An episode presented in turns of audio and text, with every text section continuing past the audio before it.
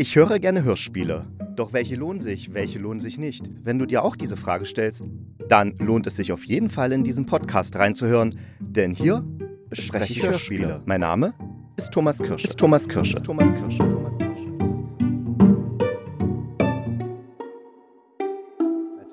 Nimmt auf? Ja, nimmt auf. Und einen schönen guten Tag wünsche ich euch. Heute bei mir Hans Nennoff und er ist seines Zeichens Sprach nee, jetzt habe ich selber falsch gesagt, Sprechwissenschaftler an der Uni Jena, also er ist sogar ein Doktor.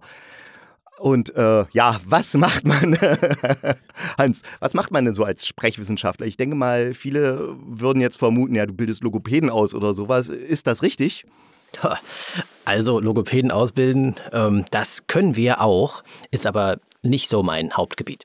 Also Sprechwissenschaft ist eigentlich angewandtes Sprechen, angewandte Sprachwissenschaft könnte man ein bisschen auch sagen, wobei das auch wieder ein bisschen falsch ist.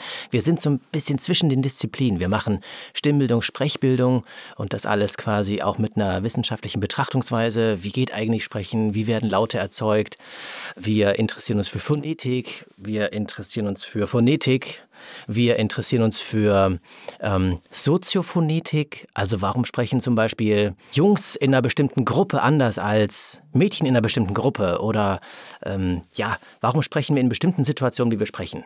Warum sprechen wir zum Beispiel, wenn wir, wenn wir als, ähm, als Vater oder Mutter zu unseren Kindern sprechen, warum sprechen wir da anders als zum Beispiel in einer öffentlichen Situation? Das sind so Teilfragen. Ne? Rhetorik, äh, Sprechkunst natürlich, ja. Das sind alles so Teilgebiete, die wir auch mit bearbeiten. Und ähm, ich weiß auch, du hast eine Gruppe Kinder und Jugendliche. Ähm, und was machst du mit denen? Erzähl mal. Die Gruppe Kinder, die ich hier in Leipzig habe, das ist eine, eine Gruppe, die kommt zu mir jede Woche und die haben bei mir Kyvo. Das ist ein Kurzwort für künstlerisches Wort. Und die trainiere ich in, ja, in Synchronsprechen eigentlich, kann man sagen, ja. Also wir treffen uns einmal in der Woche im Synchronstudio und dann ähm, lernen die von mir Standardaussprache und die lernen zu spielen, zu improvisieren, zu, ja, also Theatermikrofon quasi zu gestalten, um fit zu werden für Synchronproduktion. Ja. Und wir, also deine Kinder sozusagen, haben wir dann da auch bestimmt schon in den ein oder anderen Filmen gehört. Absolut, ja. Also in Leipzig wird nicht so viel produziert, aber wir haben doch hier und da mal eine Produktion vom MDR oder für ein Kika oder für ähm, manche, also wir produzieren zum Beispiel in Leipzig auch immer die ähm, Filme vom Schlingelfestival aus Chemnitz und da kommt schon ein bisschen was zusammen und da braucht es immer auch Kinder, die und Jugendliche, die ja erstmal die Standarddeutsch sprechen und die das auch so ein bisschen können. Okay. Ja. Seit wann machst du das mit den Kindern? Also du machst das schon eine Weile, ne? Also seit? Äh, ich mache das eine ganze Weile schon. Ich kann das gar nicht so genau sagen, seit wann ich das, weil das so, das ging so über. Also ich mache das als Kind schon ganz lange, seit Ewigkeiten. Also, also hast du selber äh, bei Kyvo, genau. Kyvo mitgemacht? Ich war als Kind quasi in der Kyvo-Gruppe und bin auch dadurch so zum Synchron und zum, zum, zur Liebe, zum Hörspiel und zum Sprechen gekommen und das da bin ich so reingewachsen. Und später dann mit dem Studium äh, bin ich dann Assi geworden in der Gruppe. Und die Frau, die das eigentlich ins Leben gerufen hat, die Katrin Fischer, die ist äh, verstorben vor einigen Jahren. Und dann habe ich das einfach weitergemacht. Okay, also dann hast du sozusagen die Nachfolge angetreten genau, genau. für die Katrin Fischer. Und dann erklärt sich natürlich auch gleich, wie du überhaupt zur Sprechwissenschaft gekommen bist. Das heißt, es war eigentlich fast schon vorprogrammiert, wenn du als Kind schon in dieser Gruppe warst und dir das Sprechen Spaß gemacht hat und dich interessiert hat, wie es klingt und äh, wie es funktioniert. Kann man das so sagen, dass es mit der Grund war, warum du es studiert hast oder gab es da noch was anderes, ein auslösendes Moment? Ja, ja, das ist so diese Lust an der Kunst und diese Freude, auch was, was zu schaffen. Das ist, macht unglaublich Spaß. Und gleichzeitig kann so ein Studium der Sprechwissenschaft klärt ja noch ganz viele andere Fragen und man taucht so ein in eben in so einen Bereich, warum, warum wir überhaupt sprechen können, warum, naja, Papageien können das auch, aber irgendwie ist das ja nicht sprechen, was die machen. Was, was unterscheidet uns quasi von anderen Lebewesen? Was, was macht das so eigen und, und was, was, was bedeutet uns das, wenn wir was künstlerisch herstellen? Und das ist, sind so Dann ist sozusagen auch eine gewisse Art Philosophie, beziehungsweise ja, Philosophie schon mit dabei, weil wenn man sich fragt, was ist jetzt der Unterschied zwischen dem menschlichen Sprechen und dem Papagei-Sprechen, das ist ja nicht nur, dass der Papagei es nachahmt, sondern bei uns ist ja noch ein Sinn dahinter, oder? Ja, eine Ich denke jetzt auch an die ganzen, meistens. Und ich denke jetzt auch an diese ganzen neuen KI-Sachen, die ja jetzt auch schon sehr, eine sehr ähm, gute künstliche Sprache erzeugen. Oha, mhm. äh, ist das auch Thema bei euch? Also das ähm, ist schon in der Phonetik auch natürlich. Das, das wird zunehmend Thema und ähm, ähm, da, man kann so vieles machen, ja, synthetisch herstellen und äh, wir sind da leider vielleicht auch ein bisschen Teil des Systems, weil wir natürlich das auch untersuchen und beschreiben und ähm, man muss da auch ethisch das alles hinterfragen immer wieder und genau überlegen, was darf gehen und wo muss man da kontrollierend einwirken. Ja, ja, ja klar. Also ich meine, wenn es dann darum geht, einfach fremde Stimmen nachzuahmen, um äh, irgendwelche Betrügereien zu machen oder so, wie es ja jetzt schon passiert war.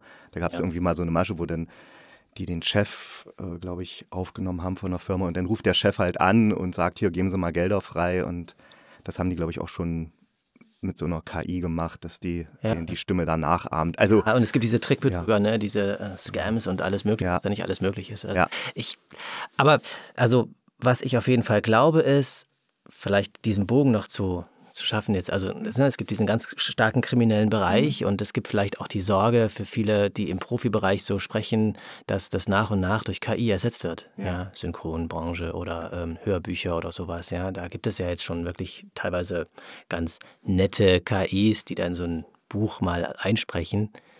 Ich ja. finde das nach wie vor irgendwie noch nicht so richtig also ich hatte tatsächlich letztens mal eine amerikanische Seite ausprobiert, wo du dann pro zehn Minuten irgendwie fast 1000 Dollar bezahlen musstest oder so. Und da habe ich einfach meine Stimme in eine Frauenstimme umwandeln lassen, weil ich das einfach mal ausprobieren wollte. Und das war, ich war erschrocken. Es war perfekt. Es klang perfekt. Das einzige Problem war, ich habe so einen ganz leichten sächsischen Akzent und der wurde bei der Stimme viel, viel stärker. Das heißt, ich musste mich extrem konzentrieren, sehr, sehr hochdeutsch zu sprechen, damit die nicht so sächsisch rüberkommt. Aber dann, ich habe es auch mit Kopfhörer dann angehört und es klang wirklich wie eine Frau, als ob eine Frau das spricht, was ich, also mit derselben Intonation und allem. Also das war verdammt nah dran. Es war schweineteuer. Also ich denke mal, das ist jetzt noch so die Hürde, aber in dem Moment, wo das preiswerter wird, weil es mehrere mehr Leute machen, ist es ja. ein Risiko für die Profis, aber so Leute wie mich, die jetzt so Privathörspiele machen oder so in kleineren Produktionen, wo vielleicht zwei, drei Leute mit, mitsprechen, kann man plötzlich ein Ensemble von zwölf Leuten haben, weil man einfach die künstlichen Stimmen mit dazu, also diese Wandlung der Stimmen mit benutzen kann. Mhm. Ist sicher auch, sagen wir mal, macht vielleicht die Kunst ein bisschen, wie sagt man dazu, nicht mehr elitär, sondern so, äh, wie heißt das andere Wort? Wenn es so verbreiteter ist, also ein bisschen demokratischer oder sowas, so wie halt jetzt jeder einen YouTube-Film machen kann, mhm. was ja früher auch nicht ging. Mhm. Ist vielleicht, so sagen wir mal, dann der, der ähm, Vorteil dieser Entwicklung. Aber die Frage ist dann eben, ob das auch qualitativ gut ist oder ne, also ob das irgendwie, also künstlerisch, ich meine, das ist immer blöd sozusagen, künstlerisch anspruchsvoll oder das irgendwie irgendwelchen Ansprüchen dann auch genügen kann. Also klar, ne, es ist, gibt so, das kann natürlich anregend sein und total spannend auch, aber so ein wirklich leibhaft entwickeltes Sprechen ist eben doch anders als eine doch meistens irgendwie gestellte KI. Also zum Beispiel selber was zu sprechen und dann wird das so gemorpht, das ist noch wieder, wieder was anderes. Ja. Also zum Beispiel eine, eine, eine Stimme, die ganz künstlich erzeugt wird. Ach so, ja. Musst du ja, also zum Beispiel ein Hörspiel zu, zu ein, also durch eine KI machen zu lassen, ja, dass das gestaltet wird selber. Also man müsste so viele Parameter eingeben, um eine Stimme genauso zu haben, wie man das möchte, ja. Also da denke ich nicht nur an das ganze Segmentale, also die Laute, mhm. wie sondern auch die Betonung und, und, und, die, genau, die, das Gefühl, das was. Und, und eine wütende, allein schon sowas wie Wut. Also, äh, ich meine, ja. Wut ist nicht gleich Wut, ja. Du kannst Wut, du kannst laut wütend sein, du kannst leise wütend sein, kann eine ganz kalte Wut sein. Mhm. Das Ansatzrohr ist da so unterschiedlich stark auch involviert, kann sehr weit sein, es kann sehr eng sein. Ja. Also es gibt so viele Parameter, an denen man so arbeiten kann und Ja, genau das, was du sagst, es erinnert mich jetzt total daran, wenn man jetzt versucht, mit ähm, so mit einer DAW, also mit so einer Musiksoftware, versucht zum Beispiel eine Geige zu machen, also dass eine Geige spielt. Da muss man auch, wenn man es wirklich so machen will, dass er echt klingt, muss man wahnsinnig viele Parameter einstellen und im Endeffekt ist man damit dann länger beschäftigt, als wenn man irgendjemanden fragen würde, der Geige spielen kann, kannst du mir mal das kurz einspielen? Ja. Das würde zehnmal schneller gehen, als dann wirklich, wenn man wirklich alle Parameter so einstellen will. Und ja. das wäre wahrscheinlich beim Hörspiel dann genau dasselbe. Warum wird in der Oper zum Beispiel natürlich nicht aus der Konserve gespielt? Ja. Weil es doch ein Erlebnis ist, ja, das direkt auch so, das, das spürt man auch, diese Energie, die im Raum ist, wenn da Leute sind, die das, die da sitzen an der Geige und an der Trompete und Trommel und tralala. Das ist doch einfach, ne? Eine andere Deswegen, Intensität ähm, denke ich auch, dass so diese, das, das, das, das bleibt uns erhalten. Ich bin da ganz optimistisch. Ja, ja, also das, ich denke mal so irgendwelche Werbefilmchen, also wo dann irgendwas erklärt wird, wie, wie heißen diese Filmchen, so Imagefilme oder so, mhm. dass da dann mal der Sprecher durch eine KI äh, ersetzt wird, das kann durchaus sein. Aber du hast schon recht, wenn es in die emotionale, also wenn es irgendwie emotional sein muss, dann wird es wahrscheinlich äh, schon beim echten Menschen bleiben. Hm. Wobei das Morphen wirklich eine interessante Sache ist, aber das haben wir jetzt. Ja, und gruselig. gruselig ist es auf jeden Fall. Es ist gruselig, wenn man sich überlegt, was da alles möglich ist. Schon ja, das ist wahr. Gut, aber wir sind ja heute nicht hier zusammengekommen, um über Sprechwissenschaften und deren philosophische Auswirkungen auf unsere Gesellschaft zu reden, sondern wir wollen auch über Hörspiele reden und weil jetzt extreme Vorweihnachtszeit ist, also vorweihnachtlicher geht es ja gar nicht mehr. Wir hatten gestern den vierten Advent und da haben Hans und ich uns ein paar Sachen herausgesucht, die jetzt nicht direkt weihnachtlich sind, aber Märchen. Und Märchen ist ja immer eine schöne Sache. Gerade vor Weihnachten ploppen die ja gefühlt in jedem Rundfunk, jeder Fernsehanstalt auf. Und wir haben uns herausgesucht, letztens, Anfang Dezember war es, kam die unendliche Geschichte in einer Hörspielversion in die ARD-Audiothek. Das ist eine glaube ich, von 2014 äh, ist die Aufnahme, die Produktion. Und Hans hat dann gleich gemeint, ja, aber es gibt noch eine aus den 80ern, die fand er so toll. Und ja, fangen wir mit deiner Version an. Also, äh, was findest du denn schön an dieser Version von 1981 ist die, glaube ich? Ja, also das ist, ich habe ich hab nochmal reingehört. Ich habe das seit Ewigkeiten nicht mehr gehört. Ne? Ich hatte davon erzählt und habe jetzt nochmal so äh, reingehört und war nochmal beeindruckt von der, von der Dichte dieser alten Fassung von 1980, 81. 81 ne? Und auch von der Spielweise der Bastian, mit dem habe ich mich damals unglaublich identifiziert. Und der hat so eine ganz, ja, der schwebt so mit seiner Stimme so drüber und hat auch so einen leichten, ja, Sigmatismus irgendwie. Also der S-Laut ist irgendwie nicht ganz so sauber und dadurch ist der so, also der hat so was Unperfektes. Äh, ein Stück weit. Okay. Ja. Und das ist bei Kindern ganz häufig so im Hörspiel, ja. Die sind ja noch nicht so krass ausgebildet und ähm, da darf das total sein. Und man hat da so das, den Eindruck, also hatte ich jetzt auch nochmal so ganz stark, das ist, das ist noch so ein Typ. Ja, ja und die Musik natürlich, diese Synthesizer-Musik, dieses sphärische. Das ist so, Boah, das, das ähm, hat bei mir so eine Gänsehaut früher erzeugt und immer noch. Ja. Das ist schon spannend. Wobei ich mir die neue auch angehört habe. Ja, die muss ich jetzt hören und es hat mich auch gleich gefesselt. Und ich war von der auch also tief beeindruckt. Ja, also bei der neuen ist, weil du Musik sagst, ich finde die Musik, das Musikthema das ist auch, das, da kommt mir jedes Mal, wenn, wenn das anfängt, dann so, das geht ja gleich so auf wie so ein Blumenstrauß. Und da kriege ich hier sofort immer eine Gänsehaut, weil das einfach so was bombastisch Großes hat, wo ich denke, okay, jetzt kommt was ganz, jetzt kommt eine ganz große Geschichte, die ist wichtig und die muss man einfach anhören. Und Übrigens auch von einem Orchester gespielt, ne? Also, also nicht aus dem Synthesizer. Hast du extra geguckt, ja? Das hat das, ich glaube, WDR äh, äh, in Köln. Ah, siehst du, ja. ja. Also merkt man es gleich wieder, wo wir beim, beim Thema sind. Und ich fand, äh, ich habe jetzt auch die alte Version, also äh, was verfügbar ist. Wir haben es auf YouTube gehört, da äh, gibt es das gerade. Also zumindest den ersten Teil, den nächsten haben wir leider nicht mehr gefunden. Aber man kann sich das sicher noch irgendwie organisieren. Und für mich ist es allerdings so, also erstmal war ich total überrascht, dass äh, Captain Kirk diesen äh, Buchhändler spielt, den Antiquariat, also die Synchronstimme von Captain Kirk. Das ist natürlich sowas, wo man dann so als Trekkie denkt, ha, juhu, Captain Kirk ist dabei. Aber was, was ich finde, also das ist, also es ist ja eigentlich kein Hörspiel, es ist schon eher ein Hörbuch mit, mit reingelesenen Dialogpassagen, so empfinde ich es eher. Während jetzt die 2014er Version schon wirklich als Hörspiel inszeniert wurde, weil wir haben zwei Sprecher. Die reale Welt wird von einer Frau gesprochen, die Märchenwelt wird eben von, oder die Fantasy-Welt wird von einem Mann gesprochen. Es wechselt viel mehr ab als in der alten Version. Also in der alten Version haben sie, glaube ich, einfach Teile rausgelassen von dem von diesem Wechsel in die Realwelt immer. schwieriger damals die Bedingungen. Man wollte das auf drei Teile reduzieren, auf drei Kassetten und die hatten, glaube ich, eine Maximalspiellänge von, weiß ich nicht, 55 Minuten oder so pro Teil. Hm.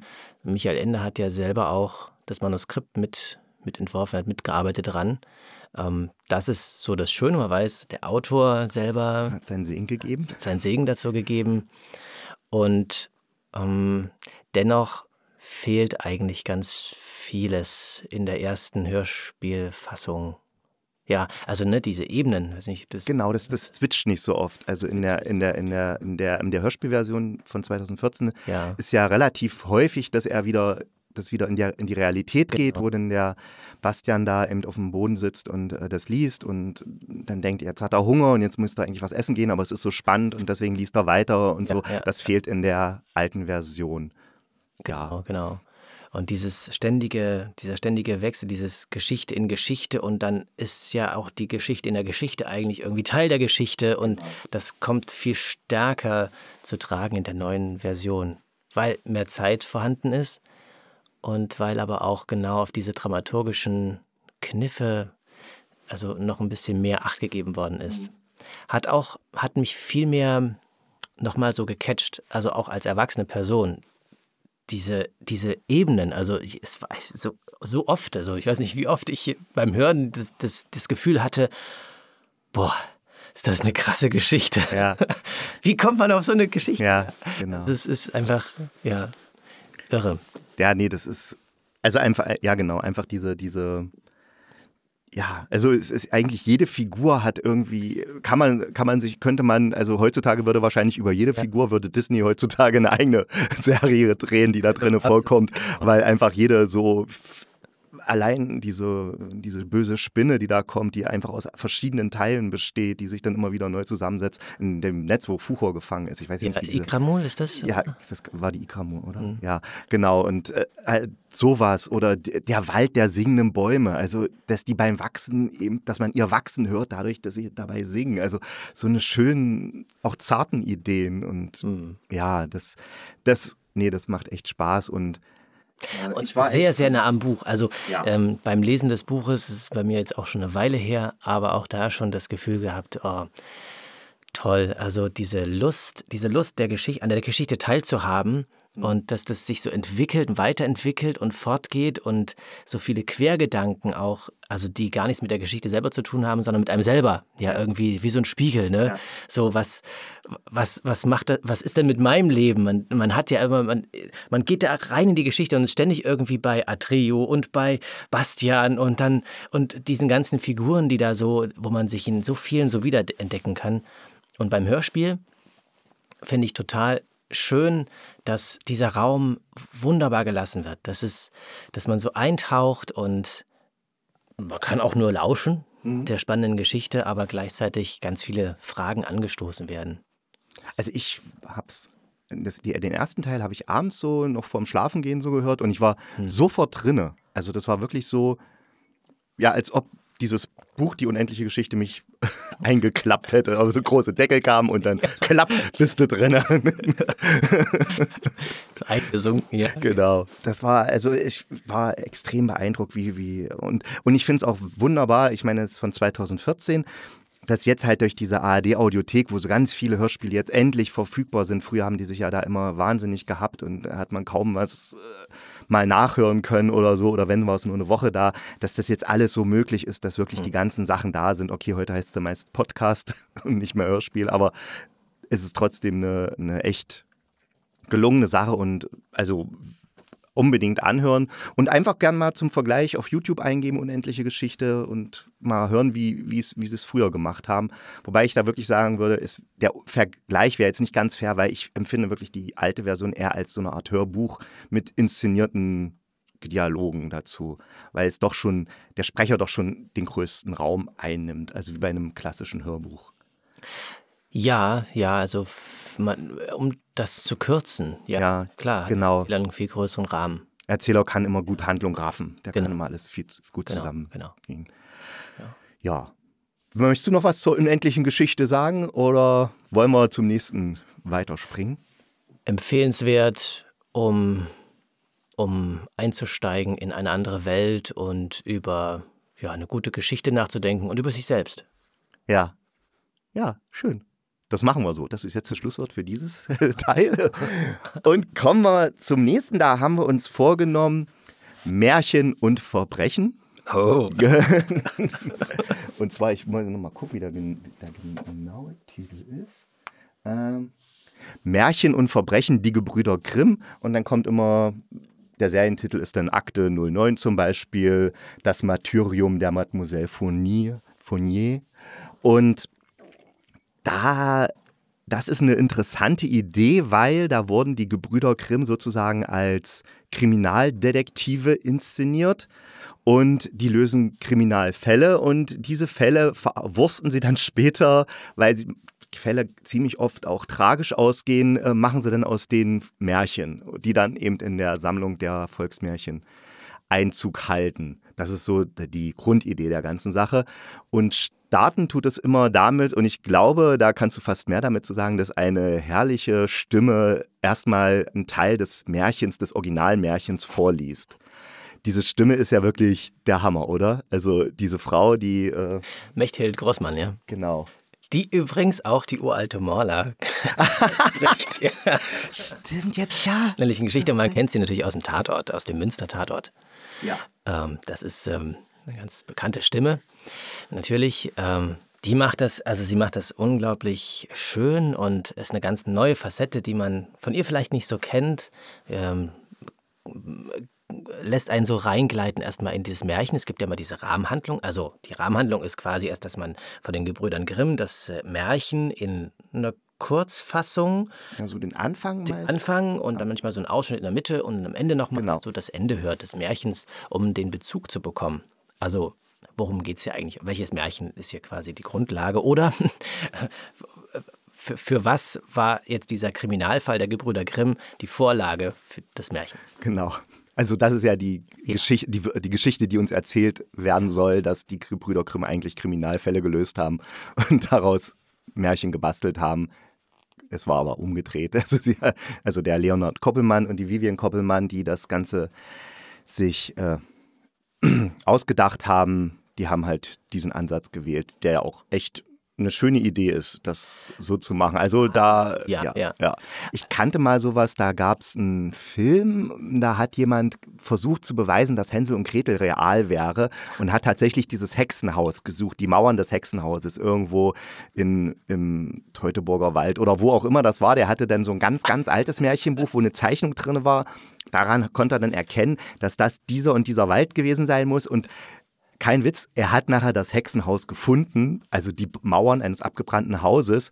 Und dann kam ihm raus, dass tatsächlich damals eine Frau da gelebt hat und die Dorfbewohner haben die verbrannt, weil die dachten, die wäre halt eine Hexe. Und ja, also dass das sozusagen dann wahrscheinlich die Grundlage des Märchens war. Also es war das war aus den 90ern, glaube ich, der Film. Und das war sozusagen das erste Mal, dass mich so ein Thema, also dass mir sowas gezeigt wurde, dass man ein Märchen versucht, real ähm, zu umzuwandeln, also oder zu interpretieren. Märchen, das Märchen irgendwie einen Ursprung haben in, in Geschichten, in wahren Begebenheiten, mhm. die, die genutzt wurden und gebraucht wurden, um bestimmte Dinge auch zu verarbeiten. Und ja. dieser Gedanke, der ist so spannend, also ja, also deswegen kann ich mir das total gut ab, was auch immer dieses Hexenhaus da gewesen sein mag und ob das gestimmt hat oder nicht, wenn es in den Vorstellungen der, der umliegenden Dörfer oder der BewohnerInnen, die da waren, also irgendwie real ist, dann ist das ja real, ganz, ne? Wenn man, wenn alle glauben, da wohnt eine Hexe, dann ist das für die arme alte Frau sehr real, die ja. Konsequenzen, ja, ja. damals vor über 200 Jahren. Ja, auf jeden Fall. Das ist schon sehr tragisch. Bei dieser, also das ist ganz genial gemacht, diese Märchen- und äh, Verbrechen-Reihe, äh, weil, weil es nicht nur eine fantastische Idee ist, sondern grandios umgesetzt ist. Also die, die Manuskripte sind, sind so schön. Ähm, man hat diese Figuren, ja, diesen die Gebrüder Grimm, mhm. die es ja eben wirklich gab. Ja. Man nimmt die Dorste Hülshoff mit rein. Die war ja wirklich mit dem äh, Wilhelm befreundet. Ja, und die es ja auch wirklich gab. Äh, ja. Und, und, und es gibt den Vidocq, den es auch wirklich den gab als Figur. Und äh, dann ist alles ein, angesiedelt in, diesen, in dieser Zeit, Anfang 19. Jahrhundert. Ja, diese napoleonische Zeit. Mhm. Das gab es ja auch. Wir, wir können ja darauf zurückgreifen. Ja. Und das alles wird so wunderbar verwoben.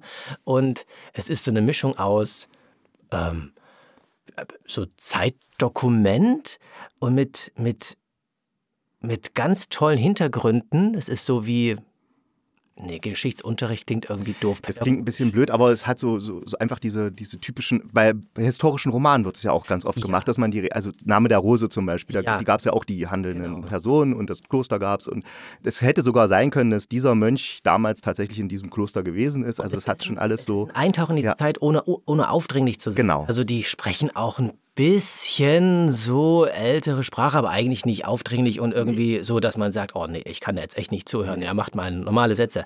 Ja, also das ist echt total schön von der, von, vom Stil und äh, von den Figuren, die sind so, so herrlich getroffen. Und ähm, man hat so, also ich bin gerade total angefixt. ja, ja, so ging es mir auch. Also ich habe das vor zwei Jahren, glaube ich, das erste Mal gehört, da kam es, glaube ich, raus. Und da habe ich dann auch gedacht, oh, wann kommt denn die neue Folge? Und dann ist man eigentlich, will man eigentlich immer was Neues hören. Manchmal hatte ich das Gefühl, okay, es ist jetzt so ein bisschen sehr hinge. Also dieses Brüderchen und Schwesterchen, das hattest du ja auch gehört, ne? Da habe ich dann schon gedacht, okay, das ist ja jetzt schon sehr gewollt, dass es irgendwie mit Brüderchen und Schwesterchen zusammenpasst, diese merkwürdige Dreierliaison. Also da, da, da habe ich dann, also da, da sind eben äh, ein Bruder und eine Schwester und die, der Bruder spielt immer, er wäre ein Reh und dann kennt, lernt die Schwester noch einen Prinzen kennen, also jetzt in der realen Geschichte. Und äh, dann spielen die eben alle drei zusammen und haben sowas wie eine Ménage à trois irgendwie, aber wahrscheinlich ohne Sex oder mit Sex. Man weiß es eigentlich nicht so genau. Und das ist schon sehr, wo ich gedacht habe, okay, jetzt wussten sie schon sehr viel die Autoren schon sehr und Autorinnen schon sehr viel rein interpretieren oder reinstecken in die Geschichte, damit es irgendwie zu Brüderchen und Schwesterchen passt, zu dem Märchen. Das Gefühl hatte ich gar nicht. Nee. nee, überhaupt nicht. Ich, also, so ging es mir nicht irgendwie, dass, dass ich das Gefühl hatte, jetzt wird hier auf Teufel komm raus was gesucht, ja. sondern das ist eine Möglichkeit. Es ist ja wirklich einfach nur eine mögliche Deutungsweise und ich fand irgendwie diese Idee ganz, ganz nett oder irgendwie so, irgendwie so, ja, das ist eine Möglichkeit, äh, weil in einem damaligen Deutungsrahmen so, also erstmal natürlich die Stände, ja, dieser Prinz und mhm. einfachen, ja, Geschwister. Weber, äh, nee, ähm, wie heißen die, die Tuchfärben? Äh, Stein die Geschwister Stein. Ja, aber die, die Gerber. Gerber, genau, Gerber. Genau, eine Gerber. Äh, ähm, das war, glaube ich, mit das, das Unterste, was man sein konnte zu der Zeit, ne? Gerber, ja. weil die haben ja, die brauchten ja Urin für ihre Arbeit und die haben praktisch in einer Gegend gewohnt, wo es permanent nach Pisse stinkt und deswegen war es natürlich gesellschaftlich ja, ja. wahrscheinlich genau auf dem Niveau wie die Pisse. Genau. Und. Und äh, also das, das, also diese Stände, ja, ja. dann natürlich mh, hm, also was machen die Geschwister da eigentlich? Die sind sehr eng miteinander, äh, läuft da mehr zwischen denen und dann natürlich auch zu die, naja, diese, diese Beziehung, diese Beziehung zum Prinzen, ist da was? Und wenn ja, was? Und darf das eigentlich sein? Darf so eine Dreierkonstellation sein? Das ist schon irgendwie, ja, weiß ich nicht, das äh, naja, also krass würde das heute jetzt nicht behandelt werden, aber irgendwie diese Fragen, die stehen doch immer noch, es ist doch eigentlich immer aktuell, oder? Ja, nee, nee ich rede jetzt nicht vom aktuell. Ich, ich habe nur gedacht, ich, ich hatte das Gefühl, dass sie, was ich schon gesagt habe, dass sie versucht haben, das irgendwie so hinzubasteln, so, ja, ja. dass es zur, zum Märchen irgendwie passen könnte, diesen Fall. Ich fand's, ja, da habe ich gesagt, oh, naja, hm, so richtig. Denn auch die Nachbarin der, ähm, der Gerber, die, die andere Gerber-Familie, die dann sozusagen berichtet äh, als Zeugin. Und die, und da, da war das erste Mal, wo ich gedacht habe, ja, von der Sprache her fand ich es da nicht so passend, weil diese Tochter ist eine Tochter eines Gerbers, aber sie spricht eigentlich exakt wie Wilhelm und Jakob Grimm. Also sie spricht ein sehr hohes, Hoch, also ein super Hochdeutsch mit sehr mit geflissenen Sätzen, die sehr schön konstruiert sind mit, mit diesen Worten und so. Das kann ich mir tatsächlich bei einer Gerber-Tochter nicht vorstellen, weil ich glaube nicht, dass die so eine Schule besucht hat wie Wilhelm Grimm. Das, ich denke schon, dass die ein bisschen so Gossen, Gossenmäßiger sprechen würde. Da hätte man noch ein bisschen, vielleicht noch ein bisschen variieren können. Ein bisschen feilen, ja. Ein bisschen feilen können. Ähm, nee. Aber dir ist es nicht so aufgefallen gar nicht. Also ja, dieser Dreh, dieser Kniff, ähm, ehrlich gesagt, hat, also hat mich das bei, bislang bei jeder Geschichte so ein bisschen gefreut, was, ja. was, was quasi in dieser Symbolhaftigkeit oder in dieser, naja, in diesem Ereignis, was den beiden Grimm-Brüdern widerfahren ist, wie die das verarbeitet haben. Und, ähm, und habe jedes Mal gedacht, ja, in so einem Märchen kann man das so verarbeiten. Doch irgendwie, hm. da steckt halt was drin. Natürlich häufig überhaupt nicht das, was es ist, ja. Ja, ja, ja, ja. Also bei der ersten Geschichte, der Räuberbräutigam, da ist es ja sehr, das ist ja schon fast ein Actionfilm, wenn man sich das Absolut, anhört. Ja, also da geht das ab. Witzig vor allem, dass ich das Märchen gar nicht kannte. Nee, ich kannte es auch nicht. Das ist eben auch das Schöne, man lernt tatsächlich durch diese Hörspielreihe noch Märchen kennen, die man nicht so auf dem Schirm hat, weil der Räuberbräutigam wird wahrscheinlich dem wenigsten jetzt was sagen. Und wahnsinnig brutal. Also ja. Sowohl die Geschichte, die da ähm, äh, in der, in der Wirklichkeit, in der fiktiven Wirklichkeit passierte mit den Grimms, als auch das Märchen selber ist schon ganz ja. schön Boah, also ja. echt brutal. Ja, also äh, Disney ist da nicht, das ist wirklich so ja. die pure Grimmsche Real, äh, Realität, der Grimmsche Märchenrealität, kann man sagen. Man müsste mal Leute fragen, die also sich wirklich mit Geschichte gut auskennen. Ähm, mhm. Das, das muss, glaube ich, auch ziemlich fantastisch sein, glaube ich. Also gerade mit mehr Hintergrundwissen, mhm. äh, weil viele, viele Bezüge ge also gebracht werden. Ja. Da tauchen viele Figuren auf, die ich noch so aus dem Geschichtsunterricht von früher kenne, aber nicht mehr so richtig einordnen kann. Hm. Und das hat mich schon, das, das macht neugierig, ja. Und das, das alles so unaufdringlich. Also ich, ich muss da ganz schön zuhören, habe ich gemerkt. Ich kann das nicht so ganz nebenbei hören. Genau, das ist muss echt so zuhören. Ähm, du hast vorhin gesagt, beim Einschlafen, das habe ich äh, nicht, ge nicht geschafft bei dem Hörspiel. Nee, ich, nee, also da kann man das wirklich nicht, auch weil es einfach zu aufregend ist. Also, ja, ja. Aber also ich schalte dann so ab, so halb, äh. einem Ohr hinhören, das geht nicht. Dann ist die Handlung weg, weil, weil man dann nicht mehr mitschneidet, wer jetzt eigentlich mit wem und was war jetzt gerade für eine und ja. was passiert jetzt, weil den Handlungsfortlauf dann ne, zu ja. Also das dann wirklich drin zu bleiben, das, das, das. Da, da ist es auch, finde ich, ganz gut, dass es so auf eine halbe Stunde, glaube ich, immer pro Folge angelegt ist, weil äh, dann hat man immer ein bisschen Zeit, dann kann man sagen, okay, will ich jetzt weiterhören oder nicht. Aber es ist jetzt nicht so, dass es anstrengend ist. Es ist nicht anstrengend zu hören, aber man muss bei der Sache bleiben. Ja, ja. Also ich habe ja schon mal so eine kleine Folge gemacht, wie ich Hörspiele höre. Also beim Spazierengehen ist es ideal, weil da kann man das schön hören, man läuft und äh, kann sich voll auf die Geschichte fokussieren. Wie Hans gesagt hat, beim Einschlafen ist es eher nicht so geeignet. Bei mir ist es nicht geeignet, weil ich dann permanent aufschrecke, weil, weil wieder so eine Action ist. Weil ich kann tatsächlich nicht einschlafen, wenn irgendwas da läuft, wenn irgendwelche Stimmen sind, muss ich immer zuhören. Das ist ganz schlimm bei mir. Also wenn Steffi und ich, also Steffi ist meine Frau, wenn wir zum Beispiel, ähm, wenn Radio an ist und, und wir unterhalten uns am Frühstückstisch, dann äh, sagt sie immer, du hörst mir gar nicht zu. Ich sage, äh, äh, weil ich bin so darauf fokussiert, immer Stimmen im Radio oder wo auch immer sie herkommen, zuzuhören. Das ist ganz schlimm bei mir. und dann sage ich, okay, wir machen jetzt Radio aus und dann können wir uns unterhalten, weil sonst, ja, ist ein bisschen blöd. Aber so ist es bei mir. Ja, ja, ne, ne, naja, also es braucht Konzentration. Ja. So ist es. Ja, aber es ist äh, sehr unterhaltsam und richtig gut gemacht. Die Geräusche, es passt auch alles so richtig. Man hört eben, da bricht die Brechruhe aus und im Hintergrund, also das ist die Cholera und im Hintergrund äh, schreien dann die Leute und da ist Panik und dann denkt man, boah, was ist denn da los und so. Also und komischerweise, das war es von 2018, glaube ich, oder 2019, also vor Corona, aber was sie da beschreiben, erinnert dann teilweise an die Zustände, wie es dann bei Corona war, eben dass irgendwelche Leute aufstände und sich nicht dran halten wollten an die Quarantäneregeln und ja. so eine Sachen. Da habe ich mich so ein bisschen dran erinnert gefühlt. Absolut. Ich glaube, die haben bei jeder Folge so ein bisschen auch ähm, schon so Bezüge gefunden, die, die total aktuell sind. Ich also da kann es ja gar nicht gewesen sein, weil da gab es ja noch das Corona. Ich mir gerade fragen, ne? Ja. War gar nicht. Aber interessanterweise hat das nur geklappt. Aber, Aber wahrscheinlich ist es halt immer wieder dasselbe, wenn sowas ist. Ja. So eine Quarantäne oder was auch immer, dass irgendwelche ja, straft uns sozusagen Lügen. Es gab ja auch äh, so das Narrativ, dass das, äh, ähm, das so, naja, so pandemische oder durch Pandemie verursachte, was weiß ich, Einschränkungen hätte es wohl noch nie gegeben, aber mh, hm, nee. der Blick in die ja, Geschichte zeigt was völlig anderes. anderes ja. Also damals konnte man ja auch gar nichts anderes machen, als die Gebiete, wo sowas ausgebrochen ist, abzuriegeln. Ja, knallhart und da hat sich keiner um irgendjemanden geschert. Ja, ja. das ist äh, schon ziemlich krass. Ja, Schneewittchen zum Beispiel auch so ganz aktuelles Thema, ja, wo die, äh, das ist so eine, da ist so eine Gräfin, die wird da dargestellt als eine ganz selbstverliebte, herrschsüchtige Person, die so also unglaublich narzisstisch äh, in ihrem, ja, an ihrem Selbstbild arbeitet die ganze Zeit und irgendwie das, also man hat da schon so natürlich unglaubliche Bezüge auch ins Heute und wenn man sich so anguckt, was so auf Instagram und tralala läuft. TikTok, ja das ist irgendwie.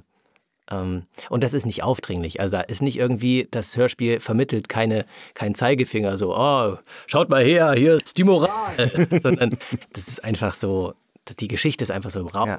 und die kann man dann finden, suchen und äh, ja, da sind, da sind so viele Ebenen drin auch. Ganz fantastisch. Ja. Sehr schön. Und, und eigentlich, also oft ist es so, dass diese Kriminalfälle äh, schlechter ausgehen oder zumindest mehr schlimmere Folgen haben, als es dann im Märchen ist. Also das Märchen mildert das dann meistens ein bisschen ab und macht es einfach ein bisschen netter und schöner. Ja. Das, das sagen sie dann auch immer. Ich hatte jetzt auch geguckt, ob der Vidok wirklich mal in Kassel war, stationiert war oder sowas, aber ich habe nichts dazu gefunden. Aber die Jenny Drosse zu Hülshoff, die war wirklich mit dem Jakob befreundet. Und man geht sogar davon aus, dass sie vielleicht sogar eine Liebesaffäre hatten. Ist nicht so klar. Nicht so ganz klar. Ja. Mhm. Aber was Hans schon gesagt hat, es gibt ganz viele Zusammenhänge mit der Geschichte mhm. damals. Und auch, was ich interessant fand, dass sie sich ja in die, äh, die Gebrüder Grimm so in die in den Dienst des, der, der französischen Besatzungsmacht stellen, kann man ja im Endeffekt sagen. Weil sie arbeiten ja für den Kaiser, also für den Vidocq, der von der Geheimpolizei des Kaisers ist. Und das wirkte merkwürdig, aber ich finde die Begründung, die der Jakob dann gibt, dass eben die Franzosen so viel Freiheiten ihnen gebracht haben, das, das vergessen, glaube ich, ganz viele. Wenn, wenn man Besatzungsmacht hört, denkt man immer erstmal, das ist was ganz Schlimmes. Und ist es ja auch was Schlimmes, aber in dem konkreten Fall war es tatsächlich so, dass eben durch die französische Revolution natürlich auch die ganzen Errungenschaften, die Frankreich damals schon hatte, eben wie im faire Gerichtsprozesse oder halbwegs faire Gerichtsprozesse oder dass eben alle vor dem Gesetz sagen wir mal, ja. vielleicht nicht ganz gleich sind, aber schon gleicher, als es vorher im, im Kaiser oder in, in, den Fürstenstaaten des Deutschen Reiches war. Gleicher, das ist immer. Ja, also ein bisschen, bisschen fairer alles ist, äh, das, äh, das darf man da nicht vergessen. Der Code Civil, ja, der ja. Wird, äh, thematisiert auch hier, ja. oder also zumindest erwähnt. Genau, gleich in der ersten Folge ist es, glaube ich, das. Genau. Ich denke mal, damit wollen sie auch dann so zeigen, dass die Grimms jetzt nicht irgendwie Opportunisten waren, die sich da, sondern die standen schon zumindest hinter der Idee der französischen Revolution. Sicher nicht hinter der Idee, von Frankreich besetzt zu sein, aber die Idee, also die Ideen, die dahinter stehen, das waren durchaus ihre Ideen. Und da hatte ich auch mal was bei Terra X oder so über Gebrüder Grimm gesehen oder irgendeine andere so von diesen historischen Dokumentationen.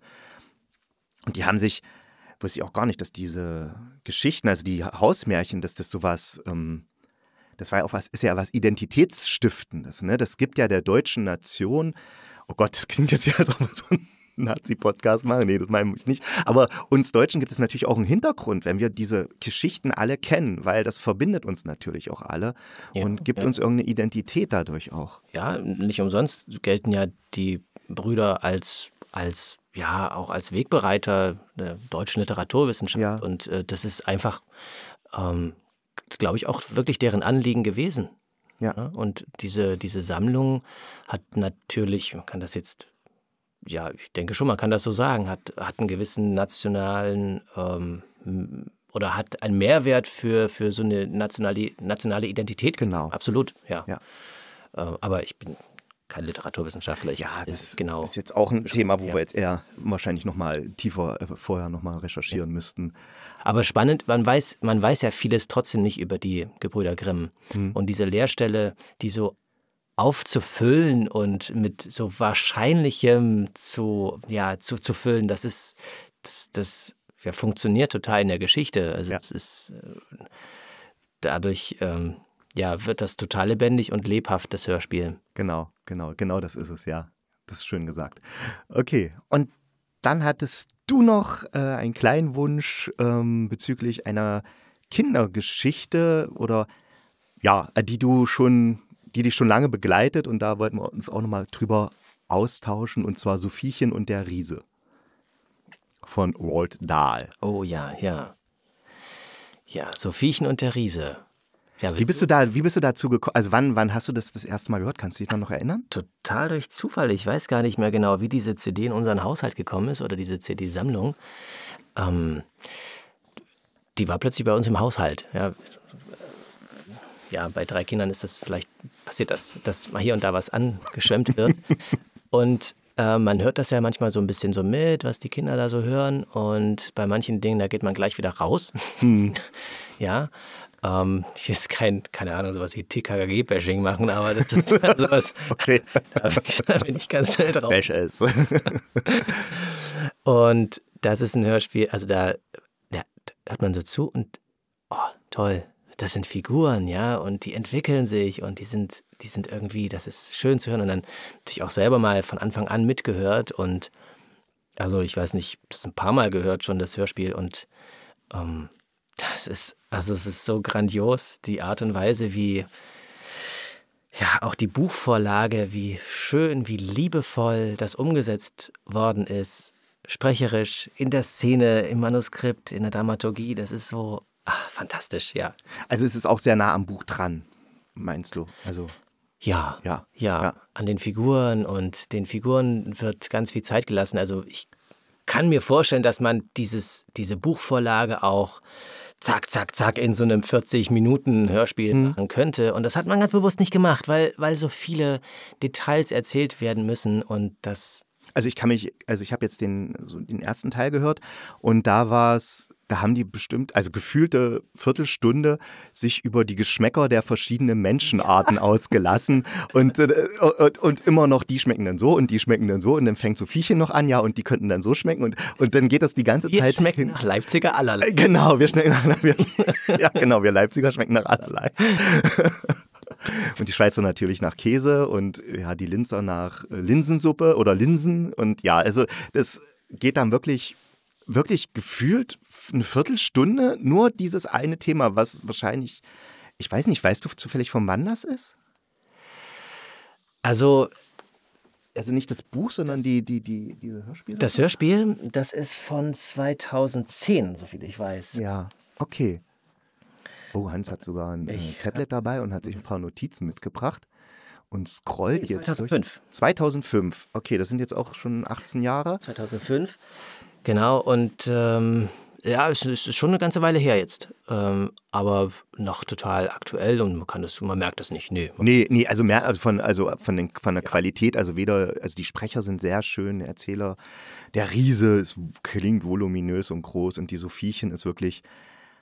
Die ist zauberhaft. Also wie sie das spricht, ja. das ist wirklich zauberhaft. Also richtig toller Cast hier, ähm, ganz, ganz doll hervorzuheben. Wirklich die ähm, viel Mühe gegeben. Man hat sich hier, also das ist immer nicht leicht mit Kindern. Hm. Also man versucht ein bisschen meistens so schon auf einen hm, Typ zu suchen, ähm, weil ein Kind eben eigentlich immer so ist, wie es ist. Ja. Und es hat so was ganz, sie hat so was ganz, ja, zartes, kleines, ein bisschen naives noch, so natürlich, nat natürlich, weil das ist eben im Buch auch so angelegt. Das ist ein kleines Mädchen, die ist pfiffig, aber irgendwie doch auch, also der passiert das einfach und die wundert sich natürlich. Hm. Ähm, und ja.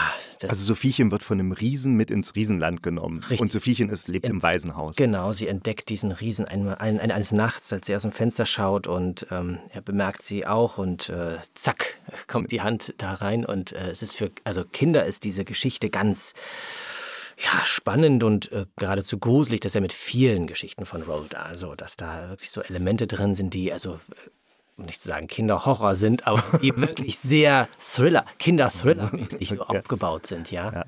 ja. Ähm, wo, wo es wirklich, wo man, wo, wo man merkt, wenn da jetzt ähm, Zehnjährige, Siebenjährige so zuhören, dann, dann sind die so richtig gepackt. Ja. Oh, die kommt dann ins Riesenland und das wird auch im Hörspiel, das wird so schön, das wird so richtig lang und breit getreten. Ja. Ist noch nicht klar, ist das jetzt ein guter ja. Riese äh, oder ist es eben ein böser Riese, ja? ja. später. Ist auch sehr, sehr, sehr dezent inszeniert. Also es ist jetzt nicht so voll mit äh, Atmosphären und Soundeffekten, sondern es wird eher dann vieles einfach über so Musik und kleine Töne so reingeinterpretiert, wenn ja, ich. Ja. Und das, äh, das gibt sowas, hat so eine kleine, sowas Minimalistisches, aber dadurch auch ist natürlich auch der Vorstellungskraft ähm, Tür und Tor geöffnet, weil man sich das dann einfach automatisch den Rest so ausfüllt. Ja. Dann und es lebt von der Sprache. Ja. ja. Also die, diese Sprache, die Sprechweise, die, die der gute Riese da ähm, die nutzt. Mhm. nutzt, die, das ist einfach so, so witzig. Ja. Und so schön gespielt, ja, wie, wie der sich quasi ständig, also aus einer Kinderperspektive verspricht, hm. ja, wie, ähm, also wie meine Kinder also auch wirklich die ganze Zeit schmunzeln mussten und auch wir Erwachsene, wir müssen ständig schmunzeln über die Versprecher äh, und über die Sprache des, des äh, Guri, des ja. guten Riesen. Ja. ja, also Leberwesen ist so eine Sache. Ja, genau, Leberwesen. Wie er sich eben ständig verspricht. Und Sophiechen weist ihn auch darauf hin und sagt, na, das heißt aber so und so. Und dann ist er manchmal ein bisschen erzürnt, aber manchmal sagt er auch, na ja, das ist eben so. Ich, bei mir ist das so, du musst das akzeptieren. Es gibt ja. das, was ich sage und es gibt das, was ich meine und, und, und das ist eben so. Du weißt doch, was ich meine. Das erinnert schon fast an Ehestreit. Ne? Ja, aber da stecken auch so ganz viele kleine versteckte, ähm, schöne Hinweise drin, die irgendwie so Wahrheiten erzählen, ja. Also irgendwie zwischen meinen und sagen ist eben ein Riesenunterschied. Ja. Und wie oft gelingt es uns genauso wenig wie dem guten Riesen, das zu sagen, was wir eigentlich sagen wollen. Und das ist so, also so sympathisch, weil, weil man während des Hörspielhörens ganz, äh, ich, ich mag diese kleinen diese Hinweise und diese, diese Aussagen, die na, Botschaften sein können, aber die uns auch anregen, auf so, na, so nachzuforschen mhm. oder so in so eine Fragestellung zu kommen. Ja, stimmt eigentlich oder so, ne? Dass man, dass man plötzlich so eine, so eine Idee bekommt, eine neue Idee oder etwas, also eine Idee, die eigentlich schon da war, die einen ja schon irgendwie beschäftigt hat, aber die nochmal so plötzlich so aufploppt so formuliert, so konkret zu, ja, zu ja. hören oder zu sehen. Und das ist äh, sowas, das macht einfach total Spaß. Ja, ja, ja. Ja, also das Einzige, was ich jetzt so kritisieren würde, ist jetzt, also ich, ich möchte es nicht kritisieren, nennen, aber man, man muss sich schon Zeit nehmen. Also man kann jetzt nicht sagen, ich höre das jetzt mal schnell beim was auch immer, sondern das sollte schon irgendwie es hat eine langsame Erzählweise. Es ist nicht, nicht so, dass man jetzt denkt, boah, jetzt bin ich sofort drin und das wird nämlich alles mit. Ja. Sondern es ist einfach so, es wird sich wirklich, wie wir schon gesagt haben, viel Zeit für alles genommen. Aber dadurch, dass es so witzig und oder, oder, oder spritzig ist und die Ideen dann so schön sind, ist es auch nicht schlimm, dass man jetzt ja. sagt, okay, die Handlung müsste schneller vorangehen. Nee, das, das ist, es nicht. Genau, das ist überhaupt nicht schlimm, weil das ist nicht ein Hörspiel, das man hört, um schnell eine Geschichte zu konsumieren, konsumieren und ja. irgendwie so zu hören und dann ist es vorbei.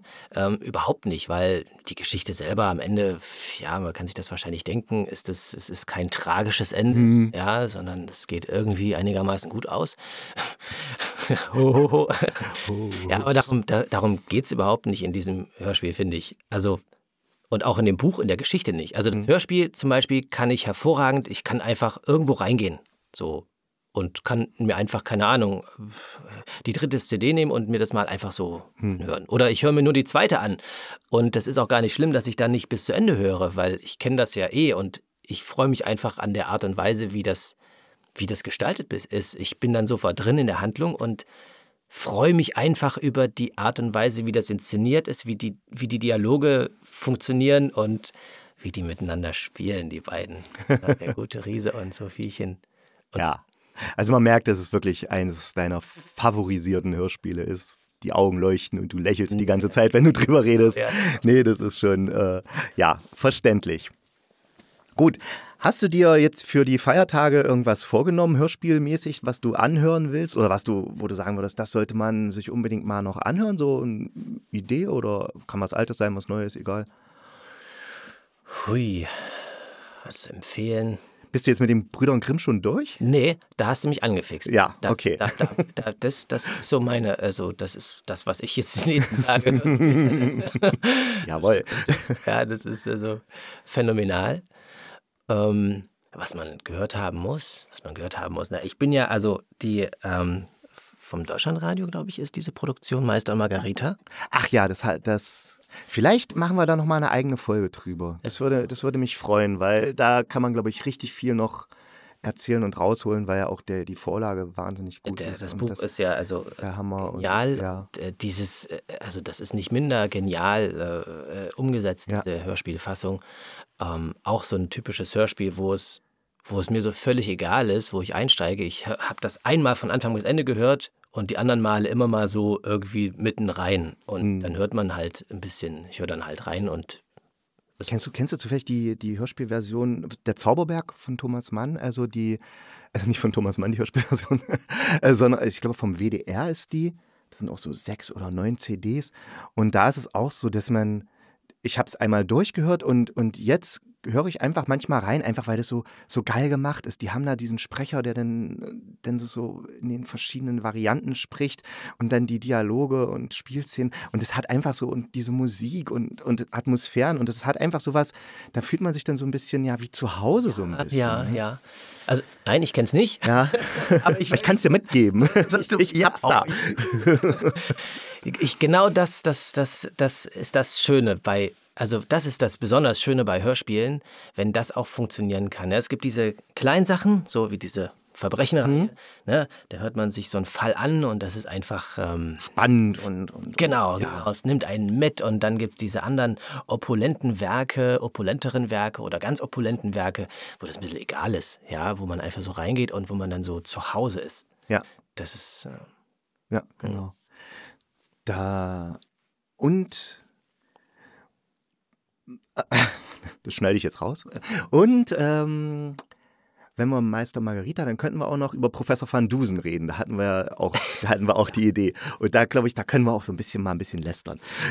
Absolut, da können wir lästern. Äh, auf der anderen Seite aber auch. Ähm aber das, das komischerweise, auch, auch wenn ich also wirklich Millionen Kritikpunkte anbringen könnte, es erzeugt bei mir eine Art Zuhausegefühl, sowas, sowas, ja. worauf man sich freut, weil man sich einfach so wohlig, gemütlich dabei genau. empfindet. Und trotzdem bin ich, auch ich, ich bin süchtig nach Van ja, ne, ich kenne sie alle und irgendwie, ich weiß noch, vor ein paar ja, Jahren, sie alle. irgendwie so ein, so ein neuer Fall und ich so, was? Den kenne ich doch nicht. es ist wirklich, ja, okay, ja. gut. Aber eine hm? Empfehlung ne? vielleicht? Ja. Äh, vielleicht ist es auch vorgreifend, ich weiß nicht, aber ich, Klaus Kranitz, Paartherapeut, Ach ja. Da gibt es ja diese, ähm, ja, jetzt diese Verfilmung. Hm? Ja, in der ARD-Mediathek ist das auch zu sehen. Äh, gefällt vielleicht manchen, weiß ich nicht. Wahrscheinlich alle, die, die die Hörspiele nicht kennen, kann ich mir vorstellen, weil sie haben ja gar keinen Vergleich. Genau, also wer Bjarne Mädel kennt, der kennt wahrscheinlich auch so ein bisschen natürlich dann Tatortreiniger und äh, was da so äh, drumherum so alles an, an guten Produktionen ähm, mhm. auch so passiert ist. Und diese, ähm, ja, der, der, der ähm, Paartherapeut? Paartherapeut, Klaus Kranitz, ähm, da ist er auch mit dabei, wenn auch nur in so einer ähm, Ach, der hat ja gar nicht dann die Hauptrolle richtig. Nee, nee, da ist ja so ein ganz äh, kleiner Sidekick. Äh, der, der Paartherapeut an sich? Der Paartherapeut ist gespielt, äh, oh, ich komme jetzt nicht auf den Namen, aber auch ein äh, super, super toller Schauspieler. Ach so. Ah, ach, ich dachte, das wäre der, der auch im, im Hörspiel gesprochen hat. In der Hörspielreihe. Ja, aber das ist ja nicht Bjarne Mädel. Nee, Bjarne Mädel ist es nicht. Nee, Bjarne Mädel ist ja nur, ja, ach, ach jetzt habe ich dich verstanden. Jetzt. Ah, okay, ah, sorry. Ja, manchmal. Ich muss es mal erklären. Also, ja. Genau, was ich noch meine ist, muss ich wahrscheinlich alles rausschreiben. Nein, Wir schneiden das alles raus. Wir schneiden das alles raus. was ich meine ist, äh, diese, die, die, die, die Film, die kurzen Filmchen mit ein paar Therapeuten sind vielleicht ganz nett. Ja. ja, und es ist vielleicht in der Szene so ein bisschen bekannt. Aber da ist, sind die Hörspiele also ungleich besser. Ja. Es gibt diese Hörspiele vom ist das NDR ist, ist müsste da Radio Bremen, Radio Bremen. Ach, Radio Bremen war das. Radio Bremen ist. Ach, ich dachte, das war der NDR. Na, okay, gut. Ich glaube Radio Bremen, aber aber, aber die Verfilmung ist jetzt NDR. Sowas. Ja, genau. Hm. Und ähm, diese Hörspiele, die sind die sind nochmal ein Stück weit fantasiereicher und ähm, auch im Cast so cool und machen unglaublich Spaß. Ja, und auch die Ideen, wie er eben therapiert, das ist ja wirklich so, das, sagen wir mal so, das, wo man am Anfang denkt, was will der jetzt von denen? Was ja. sollen die machen? und er gibt ja auch das Versprechen, nach drei, Thera nach drei Sitzungen ist deine Ehe gerettet. Äh, und sonst gibt's Geld zurück. Genau, und das ist schon, äh, ja. Ist aber nicht, ist das jetzt echt total schlecht therapiert oder ist das total. Genau, genau. Man ist eigentlich die ganze Zeit sich am Fragen. Also es geht, ist vielleicht so ein bisschen wie mit diesen ganzen äh, Lebensgurus und so, die jetzt überall und ähm, wie nennt sich dieser Berufsstand? Also jeder, der nichts wird, der wird dann halt, früher wurde jeder Wirt und heute wird jeder ähm, Lebensberater und Coach. Coach, Coach genau. Ja. Coach. Alle, alle sind jetzt Coach. Jeder, der irgendwie im Leben verkackt hat und keinen richtigen Beruf hat, wird dann Coach und, und sagt dir dann, wie du es besser machst. Weil, ja, egal. Gut. Das war eine schöne Besprechung von Hörspielen und äh, von Sprechwissenschaft auch. Ich danke dir sehr fürs Dasein. Ich danke dir. Wir hören uns dann auf jeden Fall wieder. Habe ich jetzt schon mal, lege ich jetzt einfach so mal fest, ne? Mhm. Sag ja. Ja, ja. gerne, gerne, Das kann ich jetzt als Beweismittel benutzen. Gut, äh, dann wünsche ich dir und äh, allen Zuhörern frohe Weihnachten. Am Samstag kommt noch mal eine Folge, allerdings wird das dann tatsächlich keine Hörspielkritik werden, sondern meine Frau und ich haben im letzten Jahr ein kleines Hörspiel für unsere Verwandtschaft aufgenommen und da haben wir gedacht, ach, dann können wir das jetzt auch mal im Podcast äh, abspielen und das ist so eine kleine Weihnachtsgeschichte. Ja, freut euch drauf. Ansonsten hören wir uns dann aber erst im nächsten Jahr wieder, weil jetzt ist Weihnachten und Neujahr. Ne? Bin ich ja auch mal neugierig. Ja, kannst du sein. Okay, bis dann. Tschüss.